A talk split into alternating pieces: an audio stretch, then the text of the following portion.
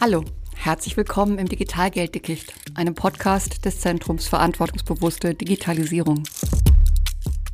Im Digitalgelddickicht sind eine Vielzahl von Technologien, Innovationen und finanzielle, letztlich auch gesellschaftliche und politische Strukturen miteinander verflochten. Langjährige Traditionen eines jahrhundertealten Bankenwesens werden verflochten mit ganz neuen Ansätzen, Zahlungsmitteln oder Wertspeichern. Kryptowerte und Plattformen beispielsweise, die es verdichten, neue Pfade einschlagen, seine Grenzen testen. Smart Contracts automatisieren Geldflüsse, digitalisierte Vermögenswerte sprießen. Ein Dickicht, das fasziniert, das es zu entdecken, dessen Chancen es zu erkennen gilt, aber das auch Sicherheitsbedenken, Datenschutzfragen aufwirft. Wie stabil oder instabil ist es? Wie inklusiv oder exklusiv ist oder kann es werden? Was können wir tun? Und wer versteht oder überblickt das noch? Expertinnen und Experten? Das hoffen wir. Aber wir meinen, die Digitalisierung der Finanzwelt geht uns alle an. Herzlich willkommen zur fünften Folge des Digitalgelddickichts. Mein Name ist Caroline Marburger. Ich bin Mitarbeiterin im Projekt EFIN und Demokratie. Schön, dass Sie zu uns gefunden haben.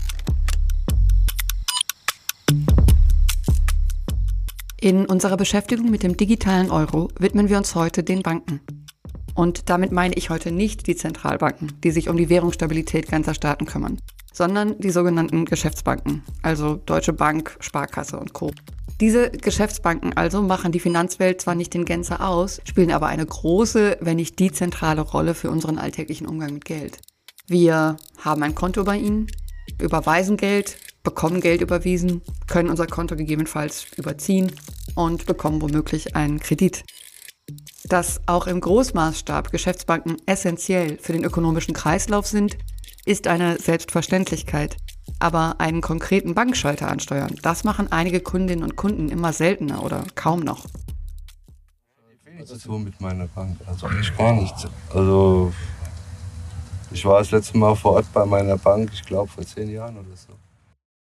So als Jugendlicher, als Kind bei der Sparkasse ein Konto gehabt, aber irgendwann habe ich dann gewechselt, weil die halt keine Kontoführungsgebühren verlangen. Keine Ahnung, die verwalten ja eh dein Geld und was im Hintergrund mit deinem Geld passiert, weiß man nie genau. Also im Bereich der Hotline halt auch verstehen, dass es viele Leute gibt, die da halt noch gern jemanden vor sich sitzen haben, eine Filiale, wo sie halt hingehen können, vor allem die alten Menschen.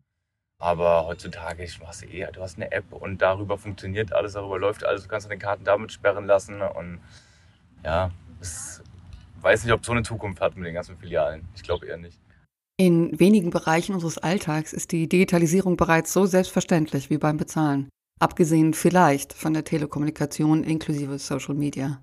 So haben gemäß einer Studie der Bundesbank über das Zahlungsverhalten in 2021 98 Prozent aller Deutschen ein Girokonto. Nahezu alle dieser Konteninhaber verfügen über eine Debitkarte, drei Viertel betreiben Online-Banking und mehr als die Hälfte aller Deutschen verfügte in 2021 über eine Kreditkarte. Beim kompletten Abwickeln ihrer Bankgeschäfte, beim Überweisen, Bezahlen, bei der Kontoführung, ja selbst bei der Kreditaufnahme und bei Investment sind Bürgerinnen und Bürger inzwischen zumindest potenziell aller zwischenmenschlichen Kontakte enthoben. Alles ist automatisiert und zumeist wird das als praktisch und effizient empfunden und nicht größer hinterfragt. In einem Gespräch mit dem Chefvolkswirt Dr. Andreas Blei vom Bundesverband Deutscher Volks- und Raiffeisenbanken, kurz BVR, und dem Abteilungsleiter Digitaler Zahlungsverkehr des Bundesverbandes Jens Holleczek habe ich letzteren zunächst ganz allgemein gefragt, ob die Digitalisierung für die Banken einfach eine Modernisierungsfrage sei, eine notwendige und sinnvolle Weiterentwicklung, zumal Banken ja schon lange digital arbeiten oder ob die Digitalisierung für das Bankenwesen nicht doch auch kritische und existenzielle Veränderungen mit sich bringe. Ich glaube, unsere Gesellschaft schreitet im Rahmen der Digitalisierung immer schneller voran.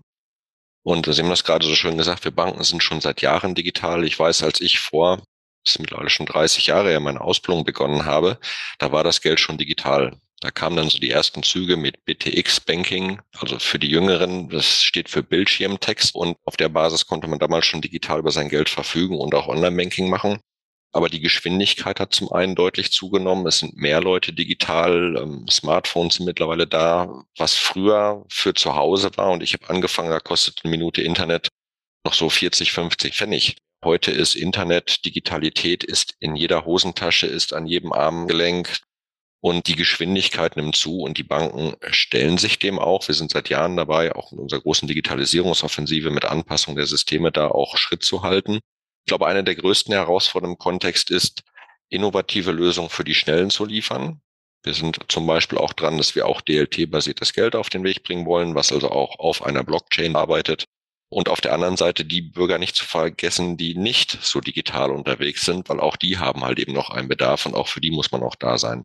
Und ich glaube, dieses große Spannungsfeld der unterschiedlichen Geschwindigkeit, das ist, glaube ich, eine der Herausforderungen. Plus, wenn ich noch eine weitere skizzieren darf, dass auch die Politik versucht, mit der Digitalisierung Schritt zu halten, Bürger zu schützen vor dem, was vielleicht nicht so gut ist. Auf der anderen Seite ist es sehr schwer, in dieser Dynamik Gesetze zu erlassen. Und das ist sicherlich auch eine Herausforderung, den wir uns als Banken regelmäßig stellen müssen, dass die eine oder andere Regulierung so tief geht, dass sie manches Mal auch Innovation einfach verhindert, weil da sind Vorgaben gemacht, die sind dann vor zehn Jahren gemacht worden. Wenn die nicht aufgeweicht werden, können wir im Sinne von Digitalisierung gewisse Dinge nicht weiterentwickeln. Und das ist halt immer ein permanenter Prozess, den wir uns stellen mit einer zunehmenden Geschwindigkeit. Geschäftsbanken spielen eine vielseitige Rolle, bedienen verschiedene Funktionen. Kurz mal in Erinnerung rufen, welche sind das? Einiges habe ich schon gesagt, aber genauer erklärt ist Dr. Andreas Blei, Chefsvolkswirt des BVR. Volkswirtschaftlich gibt es eben mehrere Funktionen. Das eine ist, dass viele, die sparen, in kleine Beiträge sparen und viele, die investieren, größere Summen möchten als das, was Einzelne normalerweise sparen die, die sparen möchten, immer gerne sofort über ihr Geld wieder verfügen können, wenn eine größere Investition ansteht. Beispielsweise diejenigen, die Investitionsmittel beziehen wollen, die möchten das Geld gerne langfristig und auch sicher und auch zu festen Zinsen haben. Also diese Interessen auszugleichen, das ist eine wichtige Aufgabe von Banken. Dazu kommen natürlich noch weitere Funktionen, zum Beispiel in der Finanzberatung oder im Zahlungsverkehr. Das wäre jetzt hier auch ein wichtiger Faktor.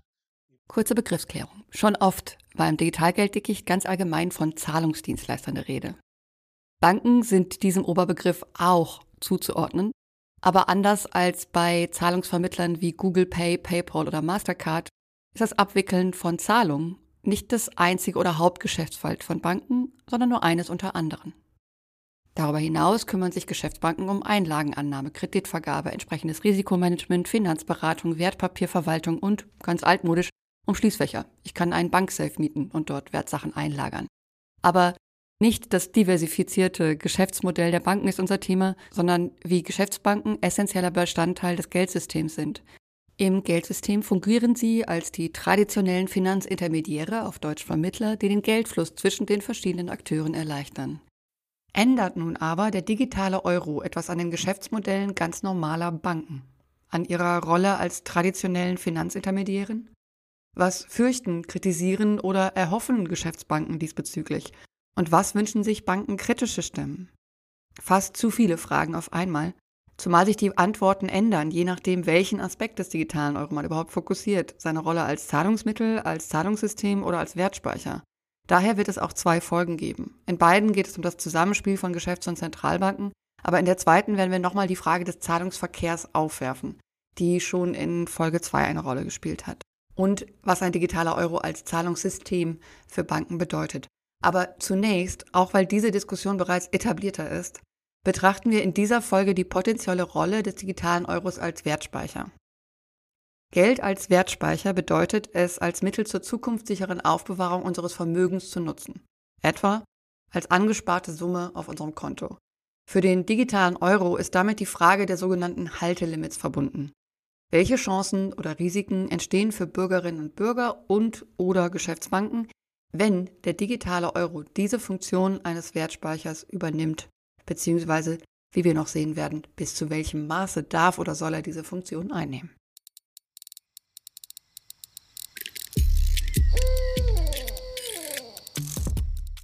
Erstmal aber zum Operieren der Geschäftsbanken und ihrem Zusammenspiel mit Zentral- oder Notenbanken. In Sachen Bankgeschäft ist die Vorstellung weit verbreitet, eine Geschäftsbank nehme im Wesentlichen die Ersparnisse der einen, um damit die Kredite anderer zu finanzieren. Diese grobe Vereinfachung überspringt doch so einiges. Es sieht vom Geldsystem ab, in dem Zentralbank und Geschäftsbanken eine Art privat-öffentliche Partnerschaft betreiben. Andreas Blei. Ein Erfolg unseres Geldsystems ist ja eben diese Zusammenarbeit von Notenbank und Geschäftsbanken. Wir haben es noch nicht explizit angesprochen, aber der Erfolg des Bankensystems besteht auf einer Form von Freiheit der Banken. Eine Bank, die einen Kredit vergibt, muss natürlich regulatorisch viele Bedingungen einhalten zur Liquidität, Eigenkapital und so weiter. Und wenn sie das alles tut, kann sie einfach einen Kredit vergeben und schafft damit eine Einlage beim Kunden. der ja dann über das Geld verfügen will. Und das kann sie frei tun. Sie kann damit Geld schaffen. Die Geldmenge, die umläuft, wird dadurch höher, ohne dass das irgendeiner Regel widerspricht, ohne dass jemand einschreitet. Also äh, die Geldmenge kann insofern atmen in Abhängigkeit von dem Kreditbedarf der Volkswirtschaft. Und das ist eine ganz großartige Leistung, wenn eben diese ganzen Sicherheitsmaßnahmen, Eigenkapitalvorschriften und so weiter funktionieren. Das tun sie im Moment, glaube ich, ganz gut. Und dieses freie Atmen der Kredit- und Geldmenge, das zu bewahren, das ist die große Kunst, wenn man sagt, wir möchten jetzt Geldformen ändern, aber wir möchten, dass das System nicht grundlegend anders funktioniert. Und das ist so ein bisschen der rote Faden, wenn man hier auch in Richtung der Risiken denkt. Wir möchten gerne Geldformen erneuern, wir möchten aber das System nicht massiv verändern mit entsprechenden negativen Ausstrahlungen auf die Wirtschaft.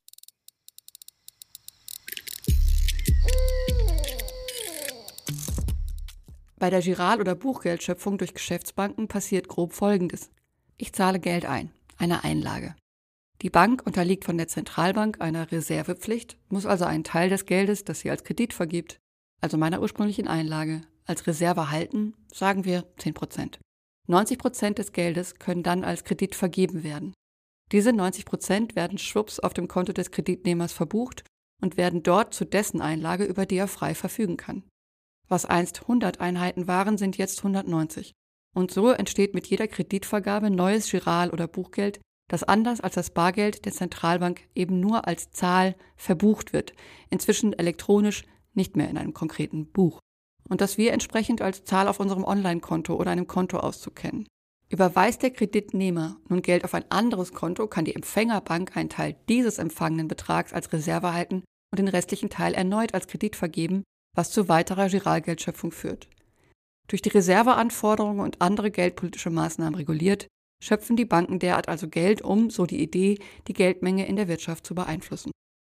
Andreas Blei. Wir haben ein zweistufiges Banksystem. Das heißt, die Notenbank, das ist nicht nur die EZB, sondern auch die nationalen Notenbanken in Deutschland, die Bundesbank, bilden zusammen etwas, was technisch gesehen Eurosystem genannt wird. Die sind eben dafür verantwortlich, Zentralbankgeld in Umlauf zu bringen. Was Bürger betrifft, ist das, was bei Bürgern und Bürgerinnen ankommt, Bargeld.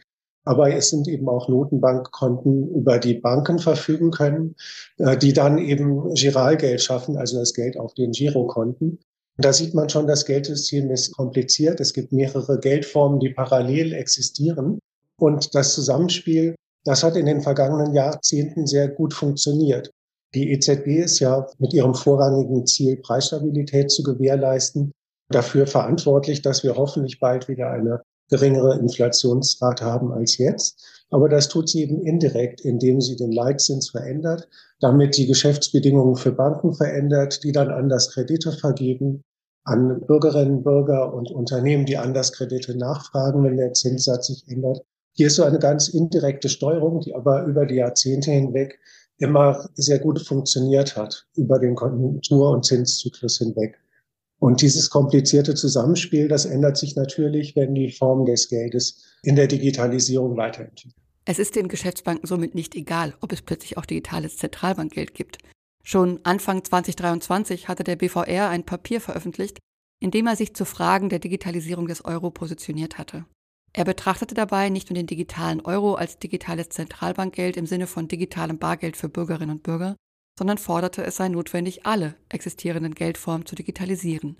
Das Bargeld, das Giralgeld auf den ganz normalen Bankkonten und die Zentralbankguthaben. Und zwar idealerweise, so die Perspektive des BVR, digitale Zwillinge zu erarbeiten. Gebeten, das und die entsprechenden Geldformen nochmal zu erläutern, sagte Jens Holleczek. Das Zentralbankguthaben, das kann sich jeder Bürger so vorstellen, das ist das Konto einer Bank bei der Zentralbank. So, da können Banken das überschüssige Geld, was sie haben, Liquidität, hinbringen. Ein Teil müssen wir auch gesetzlich hinbringen. Wir müssen da Reserven vorhalten. Und das ist quasi unser Konto, was wir heute bei der EZB haben. Das ist quasi das Zentralbankgeld, was wie ein Konto funktioniert und den Banken vorbehalten ist. Das ist so die direkte Steuerungsmöglichkeit dann auch der EZB. Die zweite Form, die es gibt, ist das, was auch jeder Bürger kennt, was man irgendwie als Euro bezeichnet, aber sich gar keine Vorstellung davon macht, dass es eine andere Form von Geld ist. Das Geld, was ich vorher zur Bank gebracht habe, steht halt eben hinterher auf meinem Konto ist eine Forderung, die ich gegenüber dieser Bank habe und das ist das Giralgeld. was dann quasi in der Datenbank bei der Bank gespeichert ist, alles hochgradig abgesichert. Da bilden wir halt eben das ab, wer hat uns Geld geliehen als Bank, damit wir die Hausfinanzierung für den privaten Bürger quasi finanzieren konnten. Das ist das Konto. Und dann haben wir die dritte Form, das ist halt eben das Bargeld. Und in dem Papier, was Sie gerade angesprochen haben, geht es darum, dass eigentlich alle drei ein Update brauchen. Warum brauchen alle drei ein Update? Jetzt kann man ja sagen, ein Konto bei der EZB ist aus Sicht einer Bank digital. Wir erleben aber gerade eine Technologierevolution. Was meine ich damit? Wenn Sie heute ein Wertpapier kaufen, eine Aktie von irgendeinem DAX-Unternehmen, dann liegen irgendwo bildlich gesprochen Papiere und damit eingetragen, dass Ihnen jetzt zehn dieser Aktien gehören. Und das ist ein wahnsinnig aufwendiger Prozess. Jetzt kann man mit der heutigen Technologie, dass man bei dem Thema, was so in Richtung Blockchain und DLT-System geht, kann man solche Wertpapiere digital abbilden, fälschungssichere Urkunden, die da quasi gespeichert sind.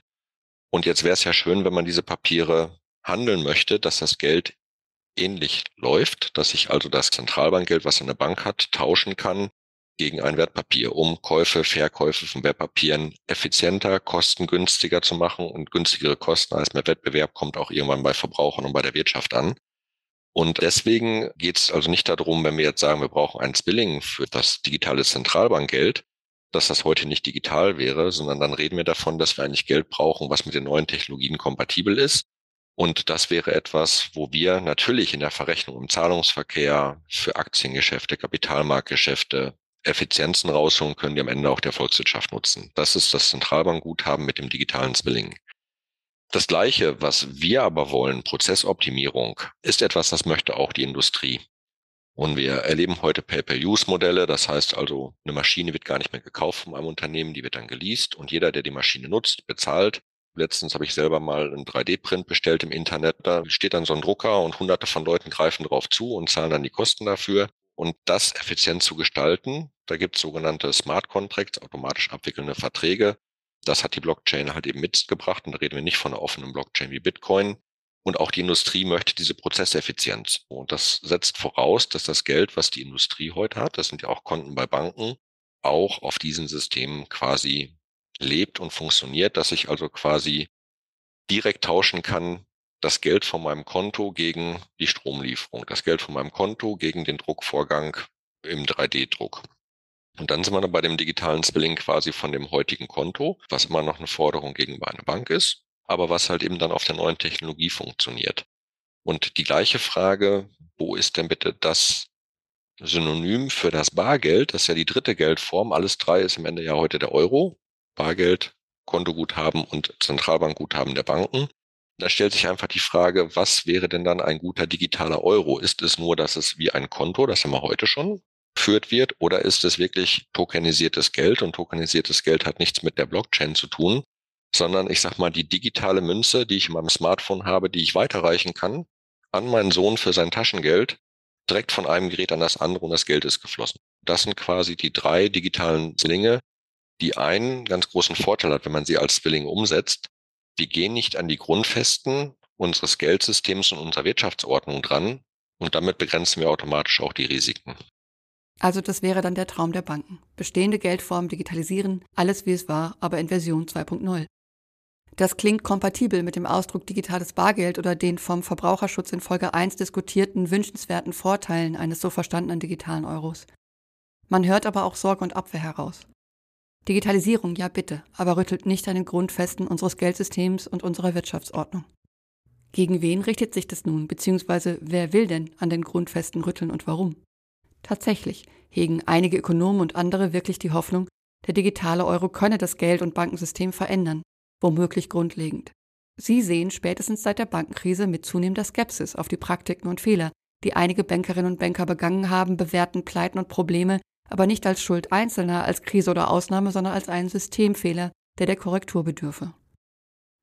Vertreter einer solchen Reformoption ist beispielsweise der spanische Ökonom und Politiker Miguel A. Fernando Ordóñez, von 2006 bis 2012 Leiter der spanischen Nationalbank und Ex-Mitglied des EZB-Rates, der sich der Idee verschrieben hat, digitales Zentralbankgeld könne eine grundlegende Strukturreform des Geld- und Bankenwesens ermöglichen.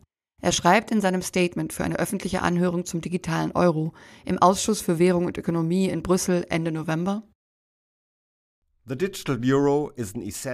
Der digitale Euro ist ein essentielles Element für einen Strukturwandel im Geld- und Bankenwesen.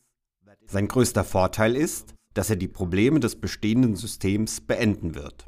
Ordonez meint, das Prinzip der Giralgeldschöpfung durch Geschäftsbanken sei zwar bisher grundlegend für das Geldwesen, aber eben auch per se fragil. Dieser Verletzlich und Anfälligkeit wegen würden die Banken durch den Staat zum einen übermäßig mit Schutz und Privilegien ausgestattet, zum anderen aber gleichzeitig auch hyperreguliert. Das sei bisher auch schlicht notwendig gewesen, um Bankenkrisen, und das nicht mal immer erfolgreich, zu vermeiden. Aber jetzt, seit diese Überregulierung einerseits und dieser Protektionismus andererseits durch CBDCs wie den digitalen Euro überflüssig, da dessen Stabilität und Sicherheit quasi das Problem abschaffe. Now there are alternatives. Nun gibt es Alternativen. Wir sind nicht länger dazu verdammt, unter der Instabilität des Geldes und der Abwesenheit von Wettbewerb im Bankenwesen zu leiden. Dass es die Geschäftsbanken beunruhigt, sollten die Ideen des sozialistischen Politikers sich durchsetzen, ist verständlich. Scheint aber derzeit mit Blick auf Vorschläge der Europäischen Kommission und EZB-Stellungnahmen sehr unwahrscheinlich. Gerade auch von EZB-Seite wurde die Rolle der Intermediäre eigentlich seit 2021 stets bestätigt und als essentiell bezeichnet. Rücksprache mit ihnen, Rücksicht auf ihre Bedürfnisse und Rückgriff auf ihre Expertise war nicht nur durch die Digital Euro Market Advisory Group gewährleistet. In dieser Beratungsgruppe für die EZB zum Thema digitaler Euro sitzen Expertinnen und Experten der Zahlungsindustrie, darunter natürlich auch Bankenvertreterinnen und Vertreter. Zum Beispiel sagte auch Markus Hertel, Marktinfrastrukturexperte der EZB im Sommer 2022, auf einer von EFIN und Demokratie veranstalteten Podiumsdiskussion zum digitalen Euro. Die Banken sind und bleiben ganz, ganz wichtige Akteure. Ich weiß nicht, ob sich jemand die Mühe gemacht hat, den Bericht zum digitalen Euro vom Oktober 20 zu lesen. Der war, bevor wir angefangen haben zu arbeiten. Und darin wurde bereits festgeschrieben, dass den Intermediären eine gewichtige Rolle in der Ausgabe, Verteilung und Nutzung des digitalen Euro zukommen soll. Und wir müssen auch ganz klar anerkennen, die Banken, die Geschäftsbanken bringen Expertise mit im Umgang mit Endkunden, im Umgang mit Produkten. So etwas haben wir als Zentralbank nicht. Wir haben umfangreiche Expertise in Backend-Systemen. Wir betreiben Zahlungsverkehrssysteme in Zentralbankgeld für Banken. Aber wir haben wenig Expertise in Endnutzerprodukten. Hier sind wir auf eine gute und konstruktive Zusammenarbeit mit den Banken angewiesen. Auch Manuel Klein, Produktmanager für Blockchain-Lösungen und digitale Währungen in der Unternehmensbank der Deutschen Bank, der in dieser Funktion auch die Auswirkungen digitaler Zentralbankwährungen auf die Bank analysiert, führt aus. Da gibt es sicherlich auch Gruppierungen, die sagen, das Geschäftsbankengeld, das sollte man gar nicht haben, sondern man sollte eben vor allem mehr öffentliches Geld haben, Verbindlichkeiten der Zentralbank als Zahlungsmittel nutzen. Da gab es im Zuge der Investigationsphase durchaus in der Bankenindustrie mal Befürchtungen, dass sich die EZB doch stärker in die Richtung bewegt, praktisch den Anteil der Zentralbankgeldmenge an der gesamten Geldmenge und aktuell kann man sagen, so an der Geldmenge M1, das ist also die Sichteinlagen, die Kunden bei Banken halten, plus das Bargeld, kann man so sagen, in der Eurozone so unter 15 Prozent sind ungefähr öffentliches Geld, also letzten Endes eine Verbindlichkeit der Zentralbank. Und da gab es die Befürchtung, dass dieser Anteil signifikant ausgeweitet werden soll. Ich habe da nicht dazu gehört, also ich kann diese Ideen gut verstehen und dass man da auch Sympathien vor hat, weil es da sicherlich Argumente gibt. Aber aus einer Sicht von, ich sag mal, einer Geschäftsbank, aber auch aus der Zentralbank bin ich davon nicht ausgegangen und gehe davon weiter auch nicht aus. Denn die EZB, die versteht durchaus, was für Konsequenzen das haben könnte, wenn also der Anteil an Zentralbankgeld an der Gesamtgeldmenge signifikant steigen wird. Also die EZB hat schon das Ziel, die Menge etwas zu steigern und auch einen signifikanten Anteil am Zahlungsverkehrsvolumen zu erreichen.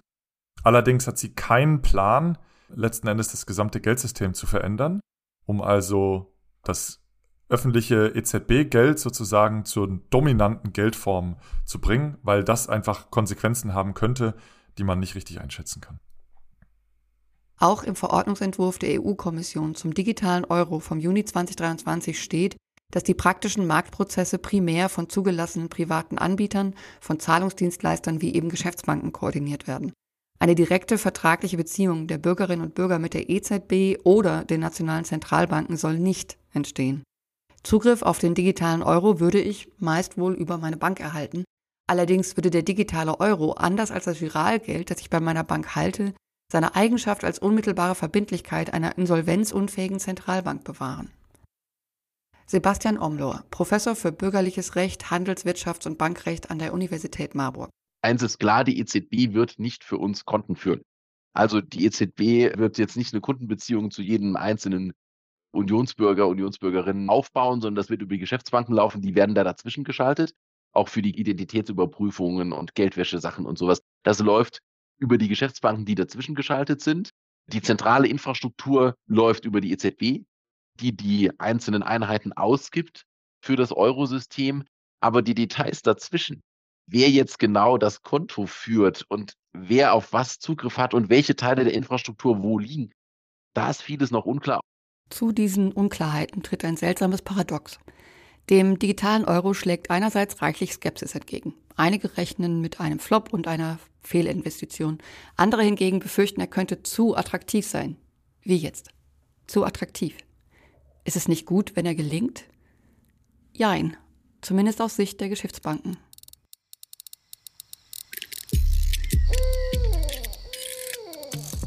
So lautet die Vorgabe. Der digitale Euro müsse attraktiv genug sein, um Anklang zu finden, dürfe aber gleichzeitig nicht zu attraktiv sein, um zu viel Anklang zu finden. Dahinter steckt folgende Überlegung. Was, wenn der digitale Euro vielen Bürgerinnen und Bürgern doch zusagen sollte? Nicht nur ein oder gar das präferierte Zahlungsmittel, sondern womöglich bevorzugter Wertspeicher sein sollte? Schließlich wäre er, siehe Ordonez, sicherer als andere Geldformen. Ganz ohne weitere Änderung der Systemstrukturen würde allein das, so die Befürchtung, zu einem solchen Abfluss von Bankeinlagen führen, dass sie den Liquiditätsanforderungen nicht mehr gerecht würden. Ein kleiner oder größerer digitaler Bankensturm sei zu befürchten. Andreas Blei. Es könnte also sein, dass der Umlauf des digitalen Euro nicht effektiv begrenzt wird, dass er sehr attraktiv gestaltet wird für Sparerinnen und Sparer. Dann würden den Banken Einlagen in sehr großem Umfang abfließen. Und das würde eben die Fähigkeit beeinträchtigen zur Kreditvergabe und dann sich ungünstig auf Kreditkonditionen auswirken, also auf das Kreditangebot, letztendlich auf Finanzierungen von Immobilien und Investitionen. Das sollte vermieden werden, zumindest in einem nennenswerten Umfang. Jens Holleczek ergänzt zum Thema digitaler Bankrun. Eine Herausforderung ist, dass einem digitalen Euro durch die Digitalität und durch die Geschwindigkeit die Digitalisierung mit sich bringt. Eins fehlt, was wir heute im Bargeld haben, was uns alle die letzten Jahre geschützt hat. Und das ist, dass Bargeld Geschwindigkeit rausnimmt. Was meine ich damit? Als anfing mit Corona, da haben wir zwei bis dreimal die Woche Termine mit der Bundesbank gehabt, die gefragt hat, laufen eure Automaten leer, wie viel Geld wird verfügt, die Leute brauchen doch jetzt vielleicht mehr Kredit, was machen eure Einlagen? Und so ein Bargeldautomat, man merkt das manchmal so auf dem Dorf oder in ländlichen Strukturen, wenn der Schützenfest ist, der läuft auch leer. Man versucht immer, dass das nicht passiert, aber der läuft auch leer und das ist ein Stoppmechanismus, der gerade in der Krise, wenn Leute unsicher werden, das Geld bei den Banken schützt, damit die Kreditvergabe noch genau dann, wenn es drauf ankommt, gewährleistet werden kann. Und diese Funktion, die ist natürlich, wenn alles digital ist, erstmal nicht mehr gegeben. Und wenn ich dann genauso einfach, wie ich heute mein Geld von einer Bank zu anderen tragen kann, das allen Banken entziehen kann und verlagere das an jemand wie eine EZB, dann ist dieser Stoppmechanismus nicht da. Und ich glaube, das ist etwas, was mit dieser zunehmenden Geschwindigkeit zusätzlich noch eines der Themen ist, was einfach in die Grundfesten des Systems eingreifen kann. Auf meinen Einwand, das sei doch womöglich etwas alarmistisch, erwidert Andreas Blei. Das ist ja oft so, dass man Situationen, die dann nicht oft eintreten, für unwahrscheinlich hält. Aber sie sind unwahrscheinlich vielleicht, weil Vorkehrungen getroffen wurden. Deswegen würde ich jetzt aus der Tatsache, dass es lange nicht mehr passiert ist in Deutschland, nicht schließen, dass man sich darauf nicht intensiv vorbereiten muss. Insbesondere weil unser Geldsystem eben eine so zentrale und wichtige Rolle in unserer Gesellschaft und in der Wirtschaft spielt. Und der digitale Bankrun, das ist ja auch der Punkt, den Herr Holicek eben angesprochen hat, der funktioniert eben per Knopfdruck und nicht, indem ich mich lange an einem Bankschalter anstelle, um Geld abzuheben. Das ist qualitativ etwas völlig anderes. Ich denke, darauf müssen wir achten. Und deswegen sind Vorkehrungen, die wir sie auch ansprechen, sowas wie Haltelimits, in einer bestimmten Größenordnung. Das sind sichere Stoppmechanismen, die man einführen kann, wie der leere Geldautomat. Und darauf, glaube ich, muss man achten, denn in Krisensituationen kann die Politik nicht mehr schnell genug reagieren. Im Verordnungsentwurf steht hier zuerst mal, im Rahmen dieser Verordnung sollte der digitale Euro unverzinst sein, damit er in erster Linie als Zahlungsmittel verwendet werden kann, während seine Nutzung als Wertaufbewahrungsmittel beschränkt wird. Im Artikel 15 heißt es dann, um natürlichen und juristischen Personen den Zugang zum und die Nutzung des digitalen Euro zu ermöglichen, die Geldpolitik festzulegen und durchzuführen und zur Stabilität des Finanzsystems beizutragen, kann die Nutzung des digitalen Euro als Wertaufbewahrungsmittel beschränkt werden. Dazu, so heißt es in Artikel 16 weiter, entwickelt die Europäische Zentralbank Instrumente zur Beschränkung der Nutzung des digitalen Euro als Wertaufbewahrungsmittel und entscheidet über die Parameter und den Einsatz dieser Instrumente. Kontoführende Zahlungsdienstleister wenden diese Beschränkungen auf Zahlungskonten für den digitalen Euro an. Von Beginn der Projektphase an ist in diesem Kontext von einem Haltelimit oder einer Obergrenze die Rede. Als übliche Marge wurden hier seitens der EZB meist 3000 Euro gehandelt. Fest steht dieser Betrag aber nicht. Bei Transaktionslimits in der Offline- und Online-Version soll natürlich auch Geldwäsche und Terrorismusfinanzierung verhindert werden. Gerade hier geht es aber nicht um Fragen des Transaktions, sondern des Haltelimits.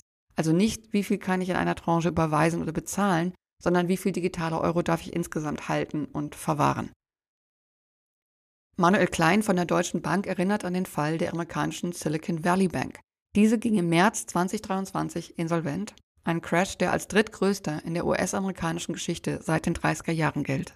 Es war praktisch auch ein digitaler Bankrun, der lief anders, weil die Einleger nicht Zentralbankgeld haben wollten, sondern das Geld zu einer anderen Bank transferiert haben, aber es kommt letzten Endes auf selbe hinaus. Denn die Liquidität, die die Bank braucht in Zentralbankgeld, die hat nicht ausgereicht. Und dann musste die Silicon Valley Bank also Aktiva, die sie hält, verkaufen. Und diese Aktiva, die sie gehalten hat, die haben dann massiv an Wert verloren, weil durch die gestiegenen Zinsen also der Preis dieser Anleihen stark gesunken ist. Und das hat letzten Endes zur Insolvenz dieser Bank geführt. Und das sind also solche Zusammenhänge, sage ich mal. Ich sage jetzt nicht, dass das passieren würde, wenn wir einen digitalen Euro einführen, den man in großen Mengen halten kann, aber das sind so die Szenarien, die man sich auf jeden Fall gut vorstellen kann, die in einem sehr, sehr schnellen Bankrun entstehen könnten. Und das muss also unbedingt verhindert werden. Die Instabilitäten des Bankwesens in den USA im März 2023 haben das Bewusstsein für solche Gefahren erneut geschärft zeigten sie doch, dass technologische wie strukturelle Faktoren die Mobilität von Einlagen, insbesondere die Gefahr ihres raschen Abzugs durch Kundinnen und Kunden erhöht haben. Bei Interesse am Thema digitale Bankruns hier kurz eine Leseempfehlung. Auf unserem EFIN-Blog ist jüngst ein Artikel unseres Kollegen Christian Persson zum Phänomen des digitalen Bankruns erschienen. Aber zurück zu Manuel Klein. Und deswegen sprechen die Banken davon, dass man die digitalen Euro-Holdings limitieren muss, aber auch die EZB. Also das ist keine Forderung die nur von den Banken kommt, sondern die EZB blickt da genau gleich drauf, weil sie eben natürlich aus Makroperspektive und Finanzstabilitätsperspektive gar kein Interesse daran hat, dass mögliche Instabilitäten im Finanzsektor entstehen. Sebastian Omlor. In der Diskussion ist derzeit eine Obergrenze von 3000 Euro. Das ist ein bisschen Würfelei, ja. Warum 3000, warum nicht 2000 oder 4000 oder 2500?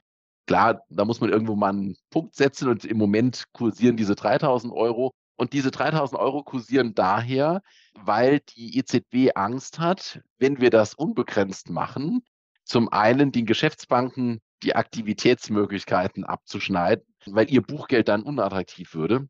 Zum anderen aber auch mittelbar daran anknüpfen, ihre eigene Geldpolitik vielleicht wirkungsloser zu machen, weil die vielleicht auf den digitalen Euro nicht so zugreift wie auf das Buchgeld. Hier scheinen EZB und Geschäftsbanken also eher einmütig. Kritisch gesehen wird dieses Haltelimit zum Beispiel in einem Positionspapier des Veblen Instituts für ökonomische Reform, einem in Paris sitzenden Think Tank, in Kooperation mit Positive Money Europe, einer Non-Profit-Organisation, die zur Ermöglichung und Unterstützung einer fairen, demokratischen und nachhaltigen Wirtschaft eine Reform des Geldsystems fordert. Die Ähnlichkeit zu Ideen, wie sie von O'Donnell formuliert wurden, ist mit Händen zu greifen. On top of its function, as a means of payment, the digital euro. Zusätzlich zu seiner Funktion als Zahlungsmittel muss der digitale Euro zu einem Wertaufbewahrungsmittel für die Öffentlichkeit werden. Das bedeutet, dass es keine Obergrenze für die Menge an digitalen Euros geben sollte, die Menschen halten können. Wenn begonnen wird, staatliche Schutzmaßnahmen für den Bankensektor abzubauen und größere Chancengleichheit herzustellen, könnten alternative Zahlungs- und Kreditinstitute entstehen. Dies könnte unsere übermäßige Abhängigkeit von Too-Big-to-Fail-Banken und die Probleme, die solche Banken für die Finanzstabilität mit sich bringen, weiter verringern. Noch klarer kritisierte Vicky van Eyck von Positive Money Europe Ende November in der öffentlichen Anhörung den Verordnungsentwurf. Das Brüsseler Papier beuge sich zu sehr den Interessen der Geschäftsbanken und verliere damit sein Potenzial als neues öffentliches Geld. A digital euro is an opportunity to provide a universally accessible and safe electronic form of public money. Unfortunately, the current proposal on the digital euro undermines this ambition by heeding too much to the concerns of the banking industry. Ein digitaler Euro ist die Chance, ein allgemein zugängliches und sicheres öffentliches Geld in elektronischer Form zu schaffen. Leider untergräbt der aktuelle Vorschlag für den digitalen Euro dieses Ziel, da er die Bedenken des Bankensektors zu sehr beherzigt.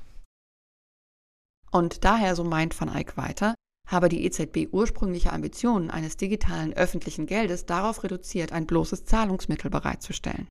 Von Eyck zufolge würden Bürgerinnen und Bürger sonst liebend gern ihr Erspartes in digitalen Euro aufbewahren, den digitalen Euro also auch als Wertspeicher verwenden. The issue is if that people could store digital euros, then banks would have to compete with the ECB to attract deposits by, for instance, increasing the rate on deposits.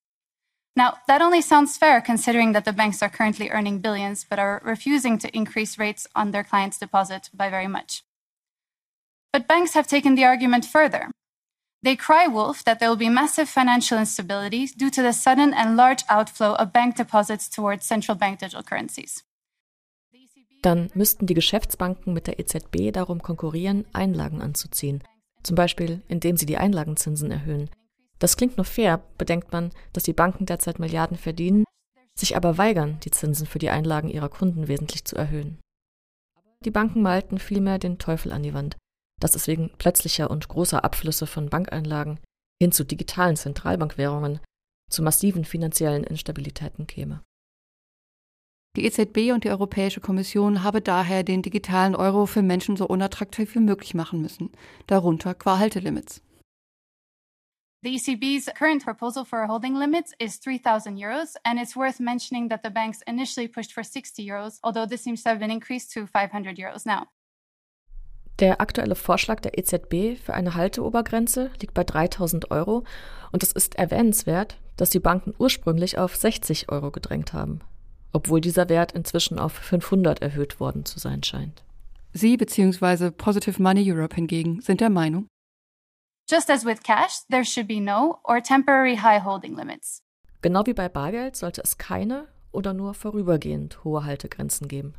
Zwar seien finanzielle Instabilität und Bankenstürme zu vermeiden, Studien der Bank of Canada würden aber zeigen, dass Banken dem Stresstest standhalten könnten oder andere, die Bankenstürme als unwahrscheinlich und CBDCs hingegen als stabilisierend zeigen. In derselben öffentlichen Anhörung war Marike van Berkel von der European Association of Cooperative Banks, dem europäischen Dachverband des BVR, als Expertin geladen. Und ebenso sprach Ignazio Angeloni, Senior Fellow am Leibniz-Institut für Finanzmarktforschung SAFE in Frankfurt-Main und Professor am Europäischen Hochschulinstitut in Florenz. Angeloni äußerte Skepsis darüber, irgendein Aspekt des existierenden Systems sei es der Bargeldrückgang oder existierende Zahlungssysteme, offenbare eine Fehleranfälligkeit des Systems, die einen so gravierenden Schritt wie die Einführung eines digitalen Euro rechtfertige. Er plädierte, when in doubt, abstain, but prepare. Wenn im Zweifel, dann lieber auf die Einführung eines digitalen Euro verzichten, aber ihn dennoch zum Einsatz vorbereiten. Van Berkel von den europäischen Genossenschaftsbanken unterstrich die prinzipielle Bereitschaft der Geschäftsbanken zur Mitarbeit am digitalen Euro. Sie unterstrich aber, dass die Risiken für das Finanzsystem und die Geschäftsbanken zu ungewiss seien, verlangte mehr Untersuchungen und ein besseres Verständnis der möglichen Effekte der Einführung. Existierende Studien würden zu sehr einen Bankenquerschnitt oder Durchschnitt zugrunde legen und den speziellen Aufbau einzelner Banken nicht genug beachten. Also auch hier lieber Zeit lassen als überstürzen. Von Berkel sei es auch kritisch, dass zu viel Werbung für den digitalen Euro als stabiles öffentliches Geld bei Kundinnen und Kunden so klingen könnte, als sei Geschäftsbankengeld womöglich nicht gut oder sicher genug. So rede man einen Vertrauensverlust gegenüber Geschäftsbanken quasi herbei.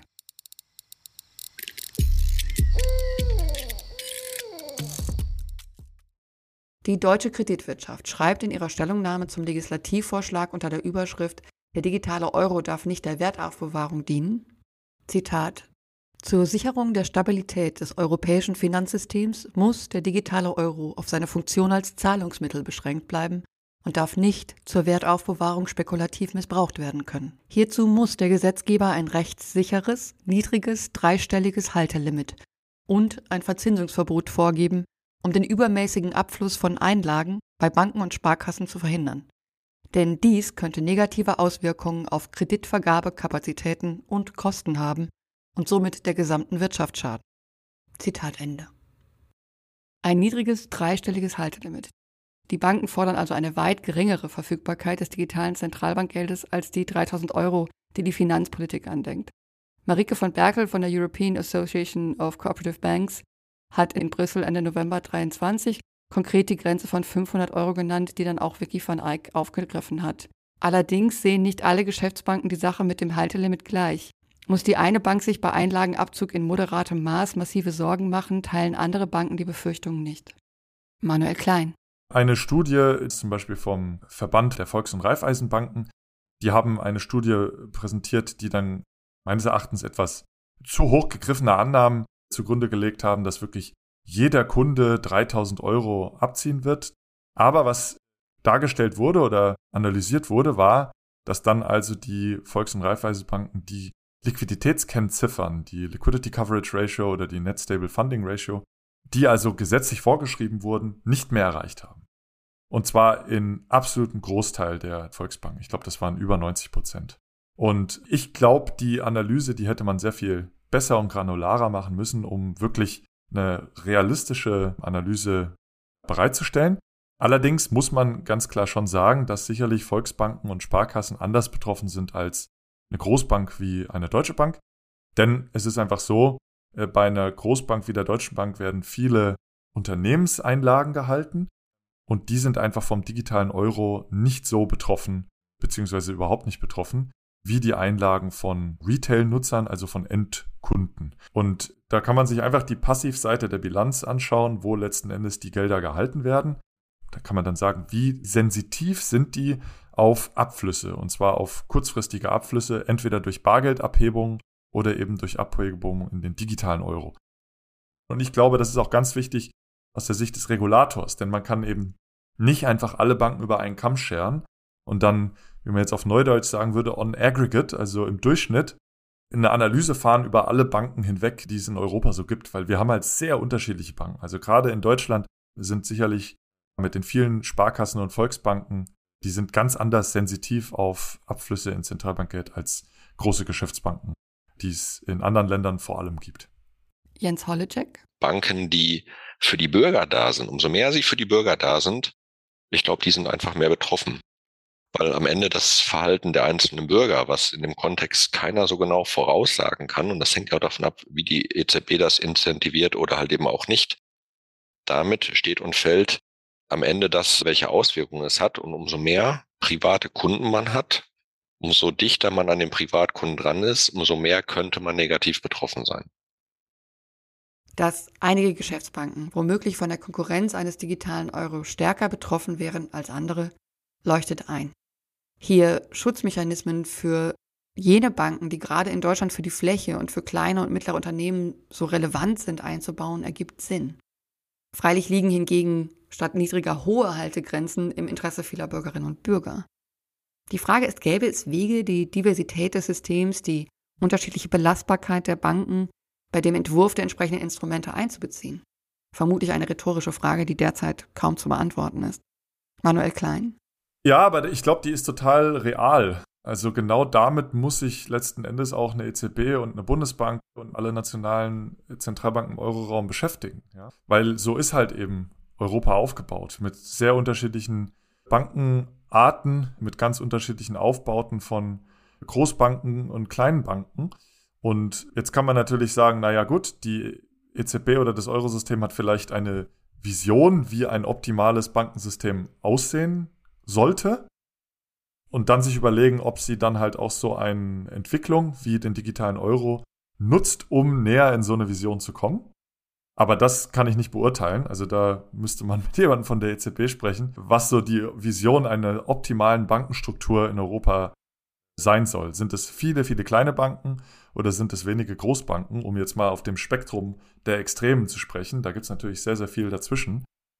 Aber ja, das ist eine ganz, ganz schwierige Aufgabe und ein ganz schwieriges Feld, wo die EZB auch eine Antwort darauf finden muss, wie man damit umgeht. Denn sie will den digitalen Euro sicherlich erfolgreich machen, aber halt auch nicht zu erfolgreich. Und das ist die Aufgabe, ja. Das ist die schwierige Aufgabe. Es muss genutzt werden, aber halt eben auch nicht zu viel. Dennoch wird der digitale Euro seitens der Geschäftsbanken auch begrüßt, potenziell. Dr. Andreas Blei sieht das so. Ich finde die Frage nach dem Use Case des digitalen Euro für Bürgerinnen und Bürger, das ist die Frage, an der man nicht vorbeikommt, auf die man auch immer wieder zurückgeworfen wird. Wenn der digitale Euro, sagen wir mal, über eine App auf dem Handy so ähnlich zu benutzen ist wie jetzt die Banking-App, dann ist natürlich der Mehrwert gering, weil auf diese Art digital zahlen können Bürgerinnen und Bürger jetzt schon und die meisten würden sagen, dass ihnen auch gar nichts fehlt. Also dann wäre die Frage, ob der große Aufwand sich wirklich lohnt.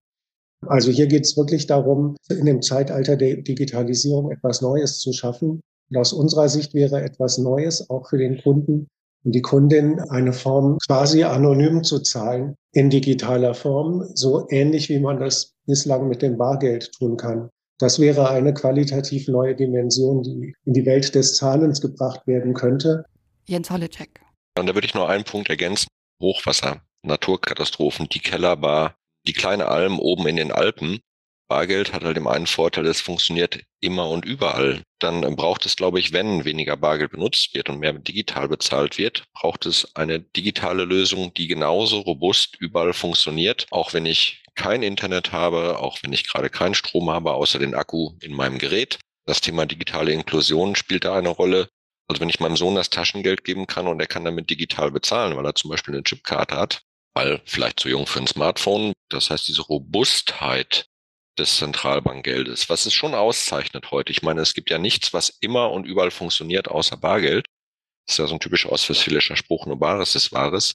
Wenn man das in, in digital schaffen würde und sowas geht, ich glaube, das wäre ein Mehrwert, den alle zu schätzen wissen, dieses, es funktioniert immer, ich kann mich drauf verlassen.